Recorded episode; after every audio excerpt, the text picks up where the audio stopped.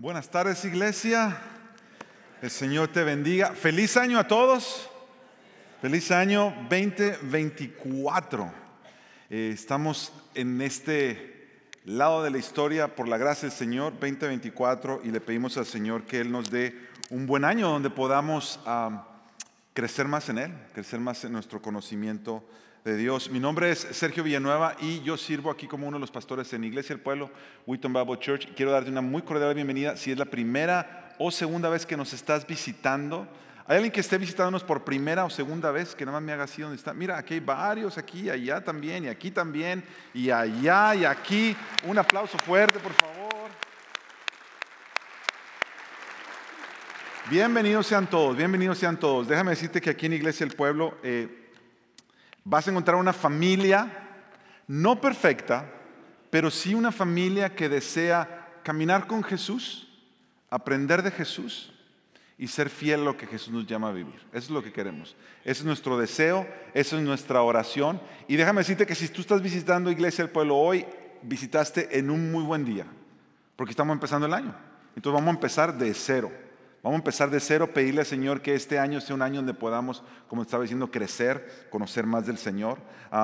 mucha gente se hace propósitos de año nuevo y dice, este año voy a ir al gimnasio ahora sí. Yo no sé cuántas veces me he hecho ese propósito de año nuevo, eh, no sé cuántas semanas me ha durado. Eh, este año ahora sí voy a comer mejor. Y la primer comida del año ahí te dan un, pancito y cafecito y luego hay nieve afuera y se antoja más el pan con café y uno que quería bajarle los carbohidratos y hay más carbohidratos cuando hay más nieve. Entonces, mira, yo no sé cuánto tiempo nos va a durar ese tipo de propósitos, pero como te dije hace rato, si hay un propósito en el cual tú te vas a aferrar, es este, ser fieles a lo que Jesús nos llama a vivir. Eso es lo que queremos ser, ser una iglesia fiel a lo que Jesús nos llama a vivir. Y si nunca te has conectado a ninguno de nuestros grupos, como decía Pastor Carlos hace rato, esta es una buena semana para hacerlo, ahora que estamos comenzando el año. Mira, ven este viernes los hombres a la reunión de hombres, las mujeres a la reunión de mujeres, 7 de la noche. Es para hombres em, solteros, casados, mujeres solteras, casados, y hay cuidado de niños. Hay más información ahí atrás. Como uno de nuestros deseos de seguir siendo fieles a Jesús y agarrarnos a Él, en Iglesia del Pueblo preparamos a lo largo de los, de los meses diferentes actividades de crecimiento donde podamos nosotros seguir recibiendo, conociendo más del Señor para vivir nuestra fe en Él y para poder compartir nuestra fe con otros. En febrero, a mitad de febrero, segundo fin de semana, vamos a tener una conferencia de matrimonios.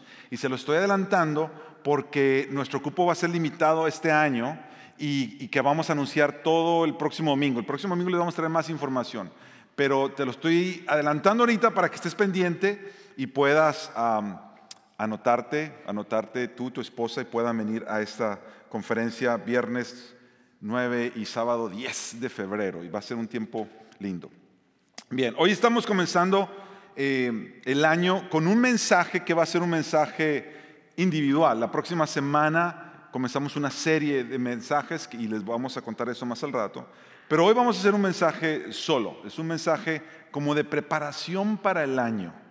Es un mensaje que queremos pedirle al Señor nos permita reenfocarnos, centrarnos en Él y poder comenzar el año como Él nos está llamando a hacerlo. Así que, como acostumbramos aquí en Iglesia del Pueblo a hacerlo, te voy a pedir que te pongas de pie para que podamos hacer la lectura del texto de la predicación de hoy que se encuentra en Efesios, capítulo 3 versos 14 al 19. El mensaje de hoy le hemos puesto que habite Él en nuestros corazones, que habite Él en nuestros corazones. Y es una frase que sale de este texto. Como es el primer domingo del año y es un texto no muy largo, hagamos algo distinto, leámoslo todos juntos. Te voy a invitar a que lo leas, lo vamos a tener en pantalla. Efesios capítulo 3, versículos 14 al 19, juntos como iglesia. Por esta causa, pues, doblo mis rodillas ante el Padre de nuestro Señor Jesucristo, de quien recibe nombre toda familia en el cielo y en la tierra. Le ruego que Él les conceda a ustedes, conforme a las riquezas de su gloria, el ser fortalecidos con poder por su Espíritu en el hombre interior, de manera que Cristo habite por la fe en sus corazones. También ruego que arraigados y cimentados en amor, ustedes sean capaces de comprender con todos los santos cuál es la anchura, la longitud, la altura y la profundidad, y de conocer el amor de Cristo que sobrepasa el conocimiento, para que sean llenos hasta la medida de toda la plenitud de Dios. Esa es la palabra del Señor. Puedes tomar tu lugar, iglesia. Gracias. Hace años, un pastor veterano me enseñó la manera de ver cualquier pasaje de la Biblia. Él me dijo, cuando tú encuentres un pasaje de la Biblia, hazte esta pregunta. Si este fuera el único pasaje que yo tengo para este momento de mi vida, y para esta próxima semana o mes o año. Si este fuera el único pasaje que yo tengo, ¿qué es lo que Dios me está queriendo decir? ¿A qué me está llamando Él? ¿Cómo puedo conocer más de Dios en este pasaje? Conocer más de mí en este pasaje y conocer lo que Dios quiere para mí en este pasaje. Imaginémonos que de pronto se desaparecen todas las Biblias y no tenemos ninguna Biblia más, ni nuestros dispositivos, ni Biblias físicas. Lo único que tenemos es un pedacito de la Biblia. Y ese pedacito de la Biblia son estos versículos que acabamos de leer. ¿Qué nos dirían estos versículos para nosotros vivir este nuevo año? Tú sabes que toda la Biblia es inspirada por Dios. Y como toda la Biblia es inspirada por Dios, toda la Biblia es palabra de Dios. Entonces, aunque tú tuvieras solamente una pequeña porción de la Biblia, esa porción sería suficiente para tú caminar por lo que tú tuvieras que caminar. Porque así es la palabra de Dios. La palabra de Dios tiene poder para revelar quién es Dios, para revelarnos quién somos nosotros ante Él y para mostrarnos el propósito de Dios. Yo quisiera invitarte a hacer ese ejercicio hoy a ti con este pasaje. ¿Qué tal si este fuera el único pasaje que yo tengo hoy para vivir y enfrentar el 2024? ¿Qué es lo que este pasaje me está diciendo? ¿Qué es lo que este pasaje me presenta acerca de Dios? Me enseña de mí mismo y me muestra acerca del propósito que Dios tiene para mí.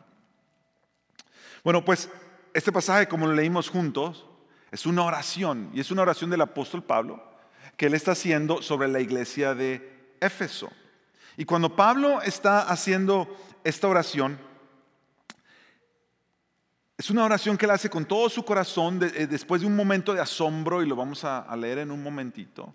Después de un momento de asombro donde él está escribiendo y se ha maravillado del, amor tan grande de Dios, escribe, esto es lo que yo quiero para ustedes, mis hermanos, le dice él a los efesios. Ahora, como la palabra de Dios, ya lo dijimos, es la verdad de Dios y es inspirada por él para los efesios y para nosotros hoy.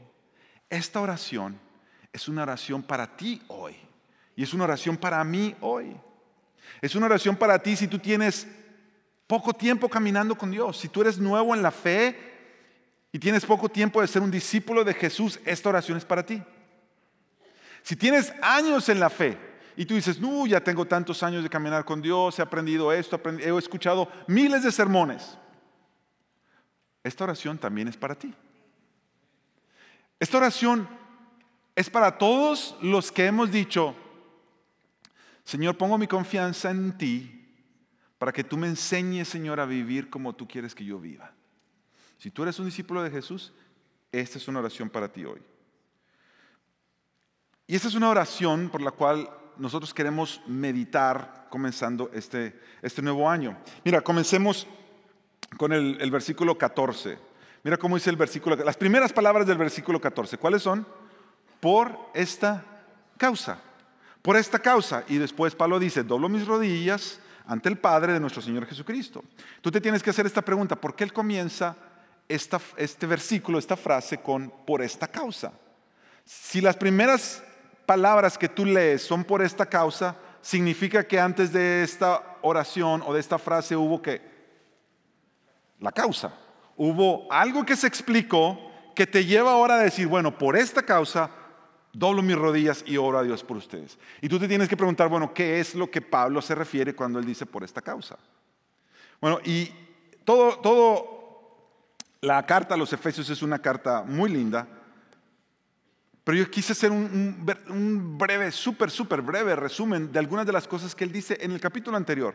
Mira, lo tenemos en pantalla. En Efesios 2, varias de las frases que él está diciendo al escribirles esta carta a los Efesios, les dice esto. Recuerden que ustedes estaban separados de Cristo, sin tener esperanza y sin Dios en el mundo. Les dice en el verso 12. Y les dice, pero ahora ustedes han sido acercados por la sangre de Cristo porque Él mismo es nuestra paz y de ambos pueblos, porque había una separación en los pueblos, los gentiles y los judíos, hizo uno, derribando la pared intermedia de separación. Así pues ustedes ya no son extraños ni extranjeros, sino que son conciudadanos de los santos y son de la familia de Dios. En Cristo ustedes son morada de Dios en el Espíritu. Eso es lo que les acaba de decir. Morada de Dios en el Espíritu. Lo que Pablo está diciendo es que Dios no solamente nos salvó para hacernos su pueblo, porque estábamos lejos, alejados, Él nos acercó, nos hizo su pueblo, donde había separaciones entre pueblos, Él nos hace un solo pueblo, pero no solamente nos salva para hacernos su pueblo, Él nos salva para hacernos su morada. Eso es asombroso. Es decir, Dios está diciendo, yo quiero no solamente perdonarte tus pecados y acercarte a mí, pero yo quiero vivir no solamente contigo, yo quiero vivir en ti. Yo quiero vivir en ti. Imagínate, yo no sé tú, yo me conozco a mí mismo. Y yo sé la mayoría de las veces todo lo que ustedes ven son las cosas más bonitas de mí. Las que no son tan bonitas, esas uno las tiene siempre bien guardaditas en el corazón. Pero Dios las ve y Dios sabe que ahí están. Y aún así Él decide ser morada en tu vida. Yo no sé si alguna vez te ha tocado, ah, hoy en día se han puesto muy de moda cuando haces un viaje ya no solamente vas a un hotel, pero ahora vas a lo que se conoce como Airbnb. ¿Alguien se ha quedado aquí en algún Airbnb antes? Varios de ustedes han quedado. Airbnb lo que es es personas que usan su casa o su apartamento o un apartamento que tienen y lo arreglan para que otra gente se hospede ahí. Y tú pagas como pagar un hotel, pero es la casa de alguien. Y yo he escuchado historias de gente que llegó a una casa y que tenían todo súper lindo, pero otras que llegaron y la, y la experiencia fue horrible. Y yo estoy seguro que si tú vas a un lugar que no está completamente arreglado, tú dices, yo no vuelvo aquí nunca. Si tú y yo fuéramos un Airbnb, ¿cómo estaríamos? ¿Bien arregladitos o medio tiradas las cosas? O a lo mejor por fuera todo bien acomodadito y el closet hecho un desastre. Y que Dios quiera venir y quedarse ahí. Y que Dios quiera decir, pues no está tan, no está tan bien arregladito, pero yo regreso. Yo quiero estar aquí. Eso es lo que Pablo está escribiéndole a los efesios.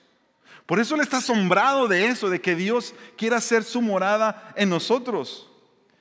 Y después de que él se asombra de eso, les escribe entonces estas palabras. Mira el verso 3 capítulo 3, versos 16 y 17. Les dice, le ruego entonces al Señor que Él les conceda a ustedes. Esta es la oración que Él va a hacer por los efesios. Después de que se ha asombrado, le dice, yo le estoy pidiendo a Dios que les conceda a ustedes, y esto, esto va a ser el tema de nuestro mensaje hoy, que Él está pidiendo Él a Dios por los efesios y por nosotros hoy, de manera que Cristo, una vez más ahí dice, mira, habite por la fe en sus corazones que Cristo habite en ti.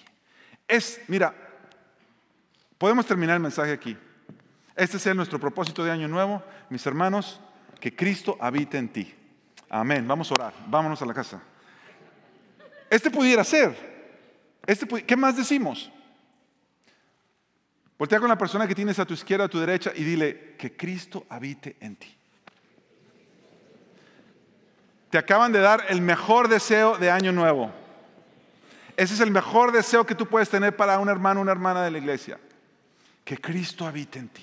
Ese es mi deseo. Eso es lo que Pablo le estaba diciendo a los efesios. Ahora, Pablo va a mencionar dos deseos que él tiene, dos cosas específicas que Pablo está pidiendo y una que es la manera en la que él está viniendo a pedir eso.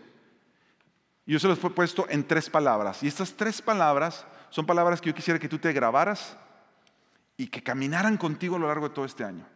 Tres palabras, y las vamos a decir tres veces para que no se nos olvide. Las vamos a poner en pantalla. La primera es fuertes, firmes y fieles.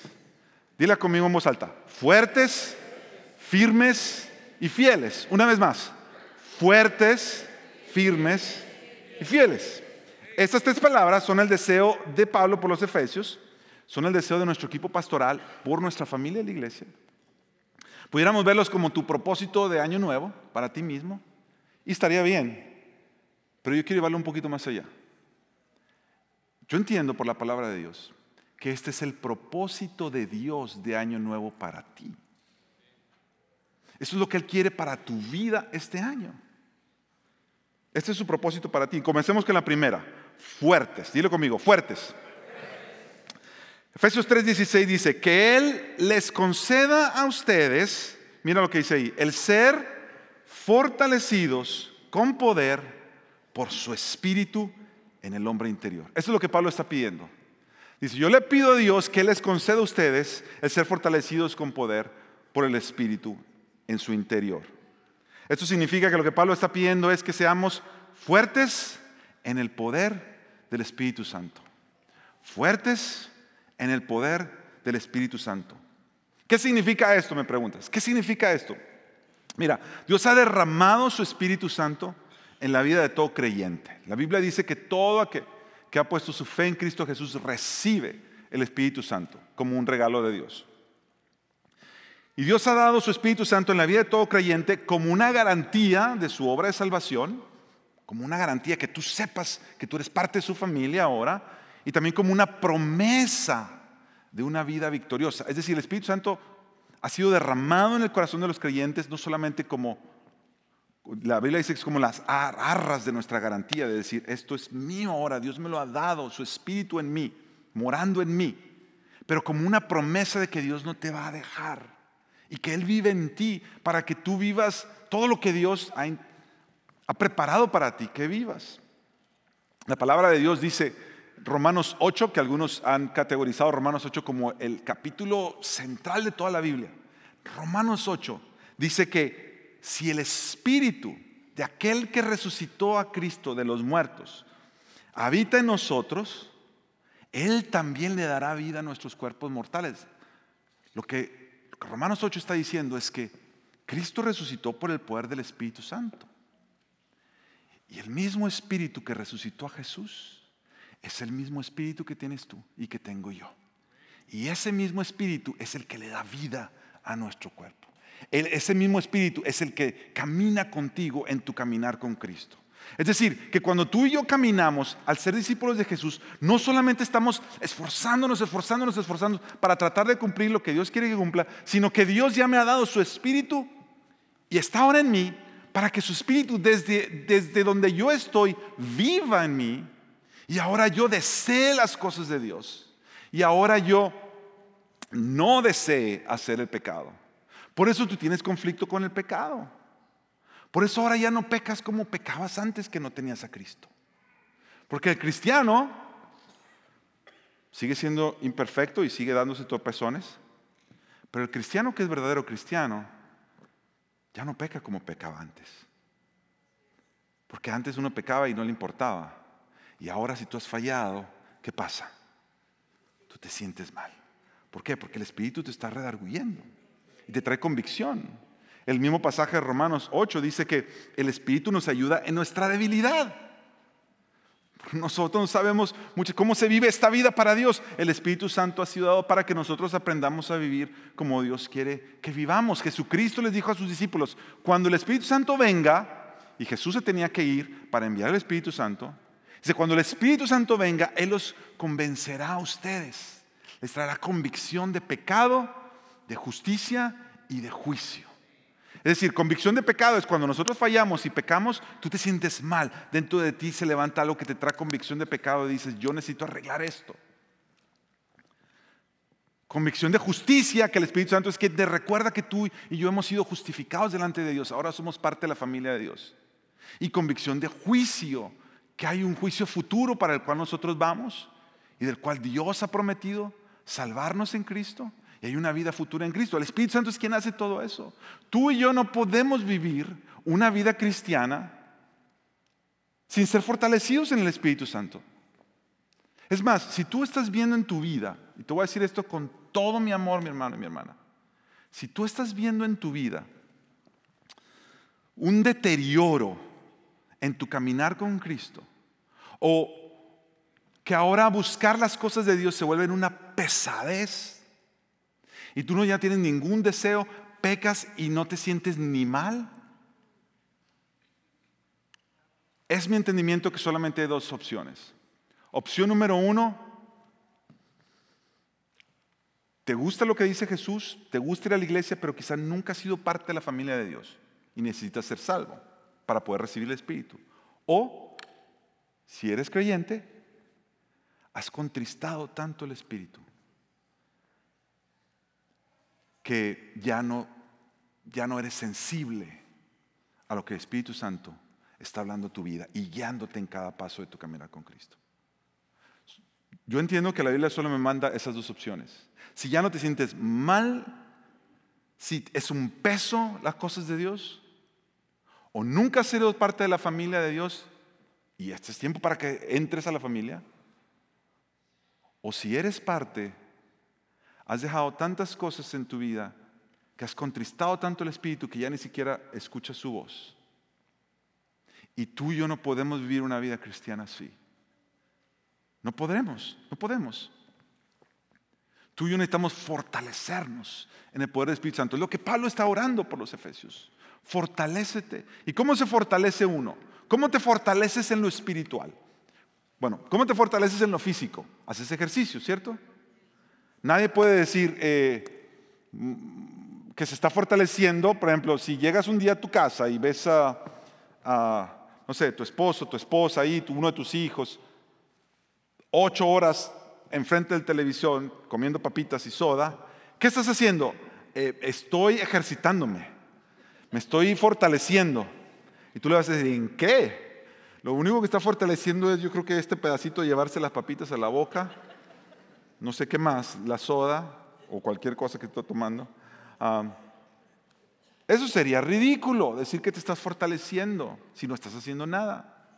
¿Cómo te fortaleces en lo espiritual? pues tú haces, te ejercitas en disciplinas espirituales. Tú buscas rodearte de gente que esté ejercitándose en disciplinas espirituales. La iglesia, caminamos como familia.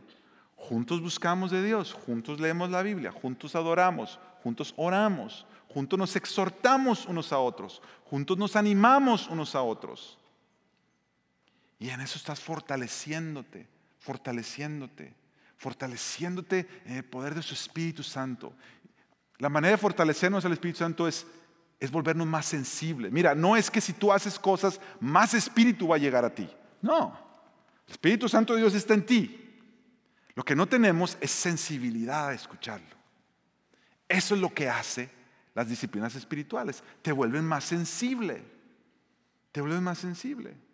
Alguna vez alguien aquí, yo me acuerdo, mira, cuando pasó COVID, bueno, anda COVID por ahí otra vez, eh, como un levantón otra vez, pero ya gracias, aunque ha pegado muy duro y sabemos de gente que le ha pegado duro y estamos orado por ellos, eh, cuando acababa de llegar COVID en el 2020, que todavía no sabíamos ni qué era y, pegó bien duro, eh, ahora estoy escuchando menos casos de esos, pero en aquellos tiempos, una de las particularidades de COVID es que se te iba el gusto y se te iba el olfato.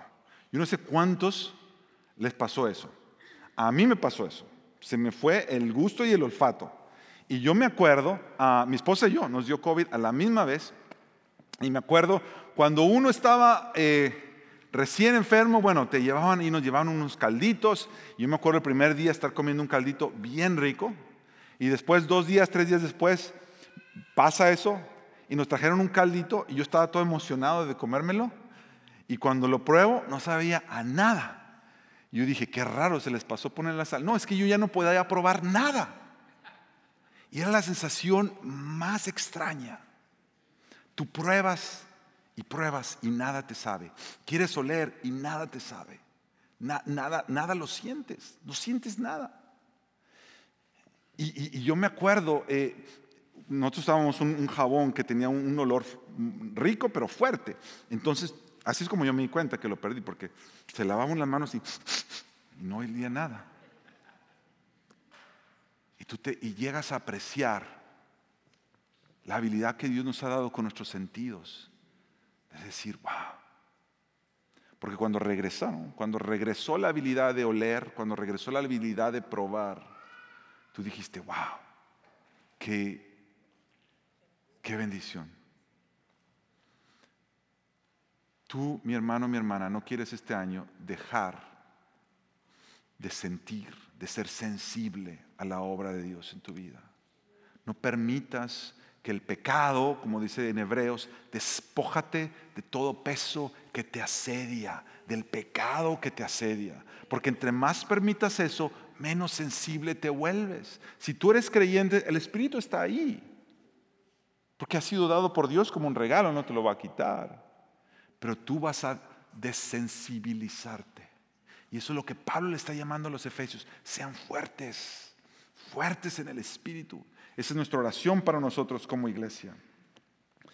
Mi pregunta para ti es, ¿en qué te vas a volver más fuerte en este 2024? ¿En qué te vas a volver más fuerte? ¿Te vas a volver más fuerte en tus iras?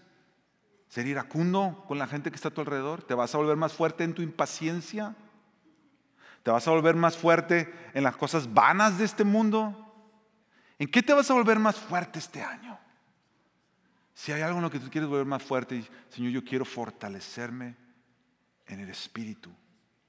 Para, Señor, yo pueda ser morada de Cristo en mi vida. Vamos a la número dos. Di conmigo, firmes. Mira el versículo 17 y 19. Dice Pablo, mira Pablo vuelve a decir, también ruego, porque dice también, porque acaba de decir que les conceda el ser fortalecidos en el Espíritu. Y luego él dice, y también yo le ruego a Dios que arraigados y cimentados en amor, ustedes sean capaces de comprender. ¿Puedes decir conmigo comprender? Comprender. De comprender, de conocer, de abrazar, de experimentar cuál es la anchura, la longitud, la altura y la profundidad del amor de Cristo.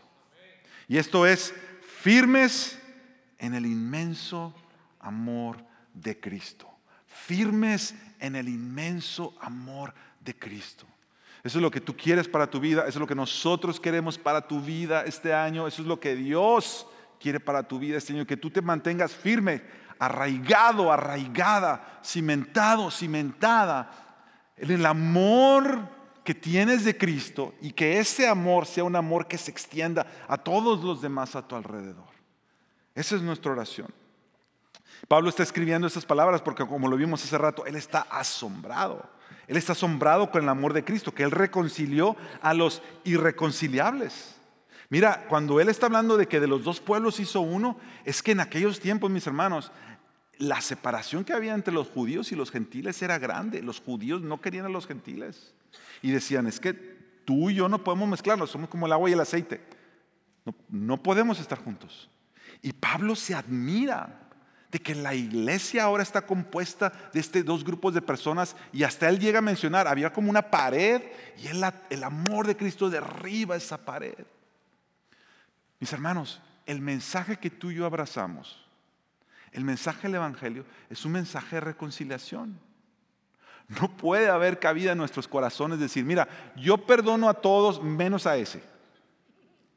Yo perdono a todas menos a esa que me cae mal. Eso es incompatible con el mismo mensaje que tú y yo profesamos del Evangelio, porque el Evangelio es reconciliación. El Evangelio es un mensaje de, reconciliar a los irreconciliables. Pablo lo está diciendo. Es más, el Evangelio es un mensaje de reconciliar a los que menos se merecían ser reconciliados. Porque el Evangelio es un mensaje de reconciliación de Dios con los hombres. De Dios con los hombres. Tú eres parte de una comunidad de reconciliación. Tú eres parte de una familia de reconciliación. A eso nos ha llamado Dios. A eso nos ha llamado Dios. A ser parte de esta familia que encuentra en este anchura y longitud y altura y profundidad del amor de Cristo se pierde en ese vasto amor y dice, Señor, que ese amor que me ha traído a ti sea el amor que me llene para ahora yo compartirlo a los demás. Que yo me vuelva, Señor, yo me vuelva un ejemplo de tu amor. Jesucristo les dijo a sus discípulos, un mandamiento nuevo les doy, les dice Juan capítulo 13. Les dice, un mandamiento nuevo les doy, que se amen los unos a los otros. Él ya les había hablado cuando le preguntaron cuál es el, el, mandamiento más importante. Jesús dijo, bueno, el mandamiento más importante es amar a Dios sobre todas las cosas, con toda tu ah, mente, alma, fuerzas, y a tu prójimo como a ti mismo. Pero luego cuando Él está con sus discípulos, con su familia, con su comunidad, que ahí está siendo inaugurada, ahí está comenzando la comunidad de los cristianos, con los discípulos de Jesús. Y a ellos les dice, tengo un mandamiento nuevo para ustedes. Sin descartar el de amar a Dios y amar a tu prójimo. Pero Él les dice, ámense los unos a los otros. Ustedes, mis discípulos, ámense. Ámense los unos a los otros. Y no solamente les dice eso, y les dice, ámense los unos a los otros como yo los he amado como yo los he amado? Esa pregunta es una pregunta, mira, tú te la tienes que preguntar de esta manera. ¿Cristo dio su vida por ti? Amén. ¿Estarías dispuesto a dar tu vida por quien tienes a tu izquierda y a tu derecha? No contestes en voz alta porque si dices no, te metes en problemas. Pero piénsalo. Ámense los unos a los otros de la manera que yo les he amado. Esta comunidad está llamada amarnos al punto de dar nuestra vida por los demás. Eso es lo que Jesús está diciendo. Por eso que el cristianismo no es no es para gente wichiwachi. Tú sabes esa expresión, ¿verdad? Es como si vas a entrar, vas a entrar. Y si no vas a entrar, no entres. Pero el cristianismo, nunca va a ser popular. El mundo cada vez nos va a odiar más. Que 2024, mira, no sé si esto va a sonar como malas noticias o buenas noticias para ti, pero yo creo que la cosa se va a poner donde todavía la gente va a estar más en contra de la iglesia en el 2024. Feliz año nuevo. Pero a eso nos ha llamado el Señor, a seguirlo a Él, porque Él no fue popular. Fue popular cuando sanaba y les daba de pan, pero cuando les hablaba verdades no, no lo querían tanto. Y Jesús nos llama a eso, a ti y a mí. Amarnos los unos a los otros, como Él nos ha amado. Eso es yo, mira, yo tengo que parar y decir, wow, Señor. Y eso que yo soy uno de los pastores aquí. Wow, Señor, amarlos así, de veras, hasta los que traen más problemas a la iglesia. A todos. Es llamado del Señor. Y si estamos siendo parte de su comunidad, a eso estamos llamados. Y Jesús no solamente dijo eso, dijo, ámense los unos a los otros como yo los he amado. Y dijo, y en esto conocerán todos que son mis discípulos, en que se aman los unos a los otros. Evidencia ante los de afuera, aunque no nos quieran, los que no nos quieran. La evidencia va a ser cómo nos amamos los unos a los otros. No está diciendo solamente cómo amas a los de afuera, cómo amas a tus hermanos en Cristo. ¿Cómo los estás amando? Esa es una evidencia de que estamos siguiendo a nuestro Maestro Jesús. Hay un pastor teólogo llamado Dustin Bench y él escribió un libro que se llama The Loveliest Place, el lugar más hermoso. Y todo el libro se trata de la iglesia. Porque Él le llama a la iglesia the loveliest place. Él le llama a la iglesia el lugar más hermoso. Y Él, entre varias de las cosas que Él dice, dice, la iglesia, esto me encantó, dice, la iglesia es el regalo de amor que Dios Padre le da a su Hijo. Porque recuerda que la iglesia es la novia de Cristo. Y la iglesia, dice el hermano Dustin, es el regalo de amor que Dios Padre le está dando a su Hijo, Jesús. Y él dice, la iglesia como cuerpo de Cristo refleja ese amor y belleza al mundo. No hay ejemplo más brillante de la perfecta belleza, gloria, amor y hermosura de Dios en este mundo que su iglesia. Y tú dices, su iglesia, pero es que yo a veces ni yo mismo me la creo. Que como nosotros nos amamos unos a otros, de la manera a veces tan imperfecta. Mira, nosotros te invitamos a todos los grupos vida, a nuestras comunidades, a nuestros ministerios. Y es una, son comunidades de hombres y mujeres que quieren ser fieles a Jesús. Pero ¿sabes que ahí que, que vas a encontrar? Hombres y mujeres imperfectos que quieren ser fieles a Jesús. Pero en esa imperfección van a salir chispas. Siempre. Y es en esos lugares donde tú y yo nos perfeccionamos en el inmenso amor de Cristo. Es en esos lugares donde nosotros tenemos la oportunidad de amarnos unos a otros. Por eso, si tú has sido parte de esta comunidad y tu única conexión con la comunidad ha sido el servicio los domingos, te estás perdiendo de mucho, mi hermano, mi hermana. No te estás ejercitando en el amor. Y yo sé que algunos de ustedes dicen, no, espera, es que yo para qué me... Es que, ¿por qué otra gente tiene que meterse en mi vida? ¿Por qué otros tienen que saber mis cosas? Porque Jesús lo dijo. Porque Jesús a eso nos llamó. A ser parte de esta comunidad. ¿Y con quién vas a practicar el amor y el perdonar si no es con aquellos que también están supuestos a amarte y a perdonarte? Tú no practicas el amor y el perdón luego, con los de afuera, porque en el mundo ni te van a amar de vuelta como Cristo ama, ni te van a perdonar como Cristo perdona. Pero en este lugar, en esta familia, estamos llamados a amarnos y perdonarnos como Cristo nos ama y perdona. Eso estamos llamados.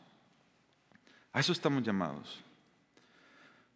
Te leo unos cuantos ah, versos de una canción. Hay un cantante que a mí me gusta mucho, un cantante americano, ah, él se llama Charlie Peacock y él por muchos años ha hecho música cristiana en inglés. Él tiene una canción que se llama No hay lugar tan cercano al cielo. Y él dice esto, no importan tus circunstancias, tú puedes ser rico o puedes ser pobre. Aún así, yo sé que tu corazón tiene hambre de amor. Porque una vez que tú has probado ese amor, tienes más hambre aún. A mí me pasa igual. Tengo esa misma hambre todo el tiempo. ¿Tienes suficiente como para compartir conmigo? Porque yo también quiero compartirte lo mío. El coro dice esto. Así que dame un abrazo, que yo también te abrazaré. Salúdame con un beso santo, que yo también te saludaré. Ah, no me sueltes y no me quites la vista, porque no hay lugar más cerca del cielo que estar aquí contigo. Dios nos esconde en algún lugar lejano, mirando desde la distancia, como dirían algunos. Dios en su misericordia está aquí, conquistando con su amor nuestro dolor, trayéndonos la esperanza de un mejor mañana. Ese es el amor en este lugar. Él es la sonrisa en nuestros rostros, porque no hay lugar más cerca del cielo que estar aquí juntos. Amada iglesia del pueblo, nuestro deseo es ser una comunidad que amamos a Dios. Nos amamos los unos a los otros. Amamos a nuestro prójimo y amamos las naciones. Y esto nos lleva al número 3, fieles. Los versículos 14 y 15 y el 19 de este pasaje dicen, por esta causa doblo mis rodillas ante el Padre de nuestro Señor Jesucristo, de quien recibe nombre toda familia en el cielo y en la tierra. Y el verso 19 dice, para que sean llenos hasta la medida de toda la plenitud de Dios. Te estoy, te estoy mostrando la primera parte de nuestro texto y la última parte. Y la primera es como Pablo viene a pedir estas cosas. Él ya pidió de las dos cosas, que seamos fuertes en el Espíritu y que estemos firmes en el amor. Pero como Él viene a pedirlas, Él dice, por eso yo me arrodillo delante del Padre. Y Él dice esta frase, de quien toma nombre todo lo que está en el cielo y en la tierra. Es decir, el Dios Padre como el origen, como como el significado y el propósito de nuestras vidas. Viene de Dios, viene de Dios. Y Él se arrodilla ante eso, ante este Padre que nos ha dado nombre, nos ha dado pertenencia, nos ha dado destino. Ante Él se arrodilla y dice, y oro esto para que sean llenos de la plenitud de Dios. Es decir, si tú vives en ese propósito que Dios tiene para ti, tú encuentras plenitud en la vida. Y esto nos habla de fieles ante la gloria y la obra del Padre. No solamente ser fieles ante quien Él es, ante su gloria, pero ser fieles ante el propósito, ante la obra que Él tiene para nosotros delante. Así queremos comenzar el año reconociendo la gloria de Dios. No estamos aquí por nosotros mismos y no estamos aquí para nosotros mismos. Cuando tú quieres vivir para tu gloria, dijo Jesús, vas a perderlo todo. Todo aquel que quiera salvar su vida la perderá. Pero todo aquel que pierda su vida por causa de mí, dijo Jesús, la hallará. Cuando tú quieres vivir para tu propia gloria, pierdes todo. Cuando tú quieres vivir para la gloria de Dios, lo ganas todo. Entonces nosotros queremos este año venir y reconocer la gloria de Dios, que nos llevará entonces a responder a la obra de Dios, porque cuando tú te rindes ante su gloria, entonces tú entiendes qué propósito Él tiene para ti, de estar firmes en el amor y de ser fuertes en su espíritu, y así juntos podamos cumplir el propósito de Dios. Iglesia, esos son nuestros tres propósitos de año. No solamente de nosotros como, como familia, como pastores para tu vida, pero como te dije hace rato, si, si, agarramos este texto y este es el único texto que nosotros tuviéramos para el 2024, ese sería el propósito que Dios tiene para ti. Yo creo que así como comenzamos leyendo juntos, terminemos leyendo juntos. Lee el número uno, vamos a decirlo en voz alta, que habite Cristo en nuestros corazones al ser fuertes en el poder del Espíritu Santo. Número dos, que habite Cristo en nuestros corazones al estar firmes en el inmenso amor de Cristo. Y número tres, que habite Cristo en nuestros corazones al ser fieles ante la gloria y la obra del Padre. Queremos entonces, como iglesia, venir delante del Señor y hay algo que hemos comenzado a hacer desde hace años ya, y es que cada primer domingo de cada año, nosotros queremos que la postura externa de nuestro corazón sea un símbolo de cómo queremos que nuestra postura interna se mantenga todo el año.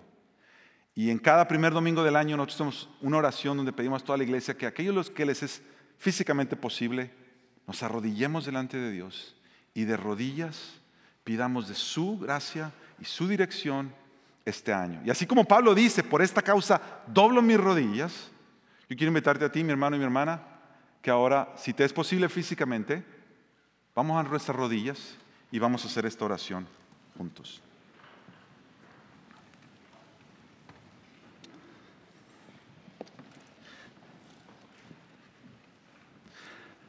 Esta es una oración que se oró en los otros servicios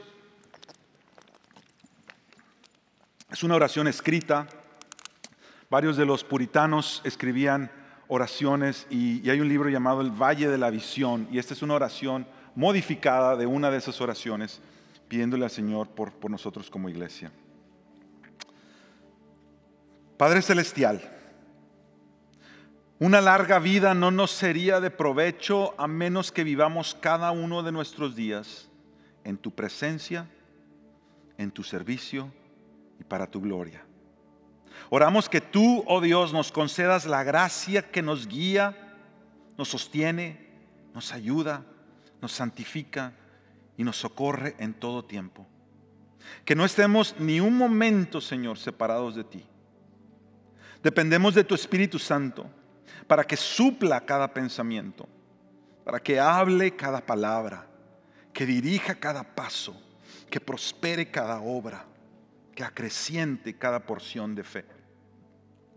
Danos un deseo santo de proclamar tus alabanzas, de testificar de tu amor y hacer avanzar tu reino. Estamos listos para navegar las aguas inciertas de este año contigo, Señor. Sé tú, Padre Santo, nuestro puerto. Sé tú, Cristo amado, nuestro timón. Sé tú, Espíritu glorioso, nuestra vela. Guíanos hacia la patria celestial, con nuestras lámparas encendidas, con nuestros oídos prestos a tu llamado, nuestros corazones llenos de amor nuestras almas libres en tu libertad.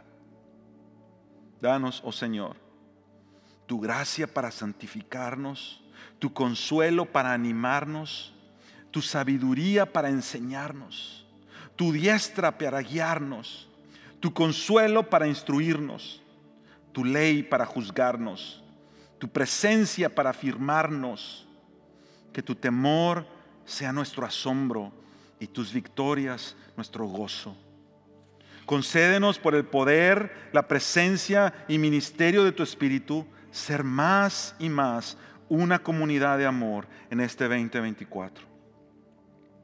Concédenos a la iglesia del pueblo y Wheaton Bible Church ser cada vez más una comunidad que amamos a Dios, nos amamos los unos a los otros, amamos a nuestro prójimo y amamos a las naciones. En el precioso nombre de Jesús oramos. Amén. Amén. Puedes regresar a tu lugar y prepararnos para venir a la mesa.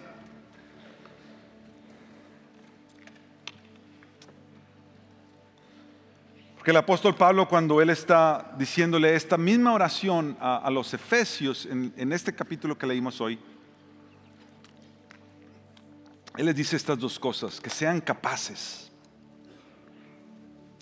de comprender con todos los santos. Piensen eso, capaces de comprender con todos los santos. Y luego les dice, y de conocer el amor, ese amor que dijimos hace rato, la longitud, la anchura, la altura.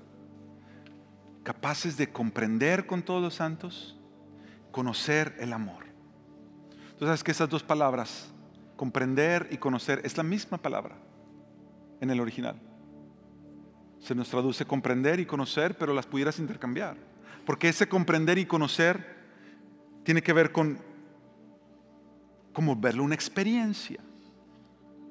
Comprender es una experiencia. Conocer el amor de Dios como experiencia, no simplemente como datos y conocimiento en tu cabeza pero como una experiencia. Y Pablo está diciendo que podamos comprender, que podamos conocer ese amor, ese amor que se dio por nosotros, ancho, largo, profundo y alto. Pero algo que me impacta, Pablo dice eso, que podamos comprender con todos los santos. Porque esa comprensión, ese conocimiento, esa experiencia, si es una experiencia espiritual, porque estamos conociendo a Él, que no vemos con nuestros ojos físicos, pero que Él es verdad. Es una experiencia real y es una experiencia en comunidad con todos los santos. Tú y yo, llamados por Dios a vivir ese amor en el contexto de todos los santos para que ese amor se vea hermoso entre nosotros y el mundo pueda ver eso y ser testimonio para ellos. Es por eso que nosotros venimos a la mesa. Porque la mesa es el recordatorio de que Jesús tuvo esta experiencia con sus discípulos, real y tangible, espiritual, pero presente con ellos, en comunidad. La primera cena fue en comunidad. Por eso el cristiano, cada vez que practica eso, lo hace en comunidad. Yo te voy a animar entonces que tú tomes ahí tu, copita y tu pan en esta primera comunión que tomamos en el año. Y la Biblia nos, nos llama a que nos examinemos cada uno de nosotros y que comamos este pan y esta, tomamos esta copa con pleno conciencia de lo que esto está significando. El amor pleno y vasto de nuestro Jesús mostrado por nosotros y aún en nuestra fragilidad como seres humanos, como recipientes de ese amor, para ser morada de Dios. La Biblia dice que si hay alguien indigno, que se abstenga de tomarlo. Si tú no eres creyente, yo te voy a pedir, por favor, no participes en esto. Observa, considera, haz preguntas, estamos aquí para conversar contigo. Si eres creyente, toma este momento, tráele tu corazón al Señor y dile, Señor, gracias por tu fidelidad el año pasado, gracias por la esperanza de, un, de una nueva vida este año y porque este amor me abraza hoy y yo estoy seguro y segura en ti. Te voy a dar unos segundos para que cada uno en su corazón vengamos al Señor.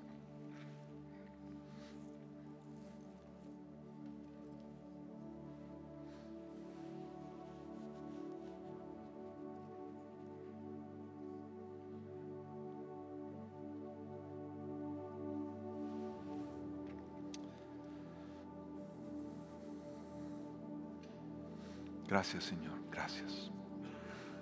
Toma entonces la copa y puedes quitarle la tapita de la parte donde está el pan. La escritura dice en la carta a los Corintios, primera carta a los Corintios, porque yo recibí del Señor lo mismo que les he enseñado, que el Señor Jesús la noche que fue entregado tomó pan y después de dar gracias, lo partió y dijo, este es mi cuerpo que es para ustedes. Hagan esto en memoria de mí. Dale gracias al Señor y comamos juntos del pan.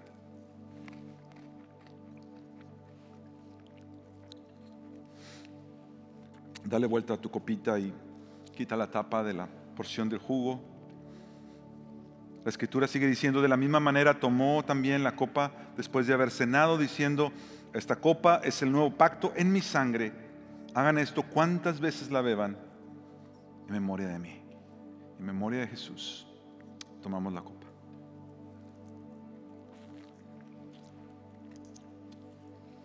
Y la escritura dice, porque todas las veces que coman este pan y beban esta copa, proclaman la muerte del Señor hasta que Él venga. Dale gracias al Señor ahí donde estás. Démosle gracias por su amor infinito, su amor inmenso.